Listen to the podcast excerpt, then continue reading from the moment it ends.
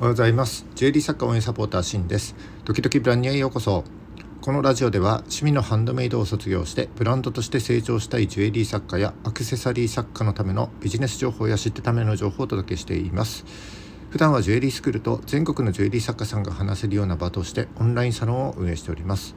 スクール講師をやっておりますがとても上がり症で口下手です。お聞き苦しいところが多々あるかと思いますが何卒ご容赦ください、えー、この音声配信を通じてこの上がり症とですね口下手も直していきたいと思っております。えー、今日は1月30日、えー、月曜日1月最後の、えー、月曜日になります、え皆様いかがお過ごしでしょうか？えー、っと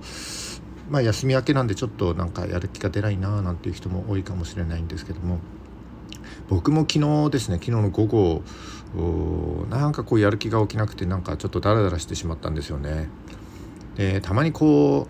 うなんかやる気スイッチみたいなのが入んなくてああなんか今の自分ダメだななんて思いつつもなかなかね行動できない時って、えー、皆さんもあると思うんですけども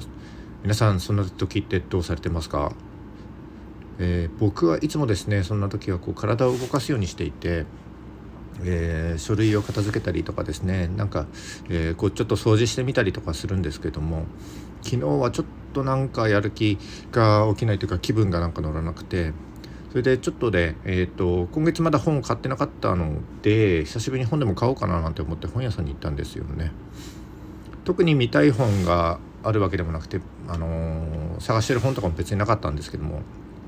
こうふらっと立ち読みしてたら結果的にですね5冊も本を買ってしまいましたと。で今日のタイトルがですね、えー、やる気が起きない時は新しい発見を得るチャンスというふうにしていますけれども、えー、昨日のですねこの僕のまあ、目的もなく本屋で、えー、結果的に5冊も本を買うというこう何気ないこの体験からですね、え、受動的な情報収集ということについて少しですね、えー、ゆるくお話ししていきたいと思っております。えー、それでは最後までお付き合いいただけると幸いです。よろしくお願いします。さて、えー、受動的な情報収集というような言葉を使いましたけれども、えー、受動的っていうのはえー、外部からこう作用をですね、えー、及ばされる様を意味します、えー、受動的の反対は能動的になります、え能動的とは自分の方から何かしらの作用を及ぼす様を意味しますっていうふうにですねググると出てきます。で分かりやすい例として、えーと、能動的っていうのは、えー、自分からこう自らですね検索して何か情報を求めることです。えー、何か調べたいことがあってこうあった時にググることですね。えー、一方受動的っていうのは、えインスタやフェイスブックのホーム画面がまあ最たる例だと思っております。特に目的もなくこうただ見ているだけで、え、次々とこう情報がですね目に飛び込んできますと、えー、まああの厳密に言うと意図的にこうホーム画面見ていますのであの厳密に言うと能動的ではあるんですけどもまあ例えとしてはそんなイメージになります。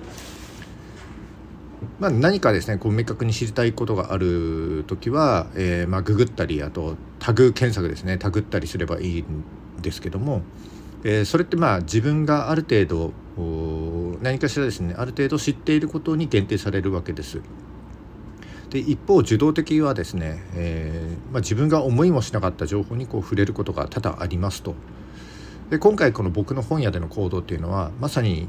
えー、受動的に新しい情報を仕入れることにつながったわけです。えー、思いもしなかった情報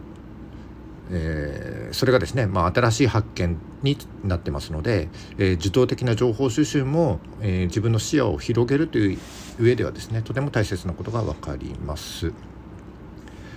さて、えここまでは、え情報の受け取り側の目線でお話ししてきましたが逆にですね、え情報の送り手、え情報発信を行う事業者目線っていうふうにして捉えると、え商品やサービスをですね販売する際に、ま、役立ちますと。どういうことかというと、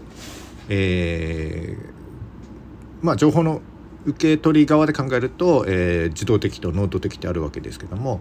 えー、お客様一般消費者の中にはですね、えー、あれが欲しいっていうふうに明確に理解している人、えつまり、え能動的に、えニーズが顕在している人能動的に行動する人というのと、えー、なんとなくですねこういう商品やサービスが欲しいんだけどもなーってこう頭の奥底で思っている潜在的ニーズを持っている人と2種類います。え、ニーズが顕在化している人は能動的にこう商品やサービスについてですね検索をしたり人に聞いたりとかお店行ったりっていうふうにするんですけども、えー、そういった方にはですねそういった、えー、お客様には例えばですね検索広告を出稿するとか、えー、SEO 対策を施しておくとかあとはタグを仕込んでおくっていう対策が、まあ、取れるということになります。で一方ですね潜在的ニーズを持っているお客様というのはえー、自分から行動することはありませんので、えー、こちらからですね商品やサービスを見せてあげる必要が、まあ、あるわけですと。えーつまりあの Facebook やインスタのリールだったりストーリーズ広告なんかでですね、えー、まあ、テレビ、えー、コマーシャルとかもそうなんですけども認知してもらう必要があります。で大事なのはここであのターゲットをですね狭くあの限定してしまうと、えー、大きく取りこぼすことがあるということですね。あのどのお客様に刺さるかわからないので能動的にお客様行動してませんからあのもしですね広告を出稿するなんていう場合はできるだけ広いパイにあの出稿する必要があります。まあ、年齢とかあの男女男性向けとか女性向けとかそういう大きなくくりではもちろんあのえー、絞った方がいいとは思うんですけどもあんまりこう細かく限定してしまうとですね、えーと、自動的な、えー、行動をしてるお客様にですねこう刺さらないわけですよ。これはですねブログとか YouTube のディスプレイ広告もそうですしテレビコマーシャルなんかももちろん同様ですという感じになります。えー潜在的ニーズを持ったお客様に広告が刺さればですねあのサイトに訪れたりあとはインスタのプロフに飛んだりしてですねフォローしたりしてニーズがこうだんだん顕在化していきます。でああこういう商品が欲しかったみたいな感じにですねその時まあ買わなくてもえニーズが顕在化してますのでしていきますので、え今度はですね検索するといった行動になるわけです。でここで、えー、っと先ほどお話したように、えー、顕在化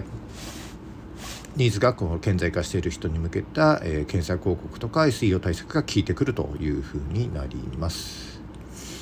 で今はですねあの、えーブラウザだったりあと AI だったりですねあのレコメンドがすごく進化してますので、えー、潜在的ニーズを持っているお客様に対してはですね認知してもらう上でこの考え方は、まあ、持っておく必要があるかなと思います。えー、商品やサービスですね販売する際にはこの潜在的ニーズと顕在的ニーズ、えー、この2つをですね頭に入れつつ、まあ、戦略を練っていくことが、えー、売上にですね、え結果として大きな差になって現れますので是非意識して実行していただけるかとあいただけるとよろしいかと思います。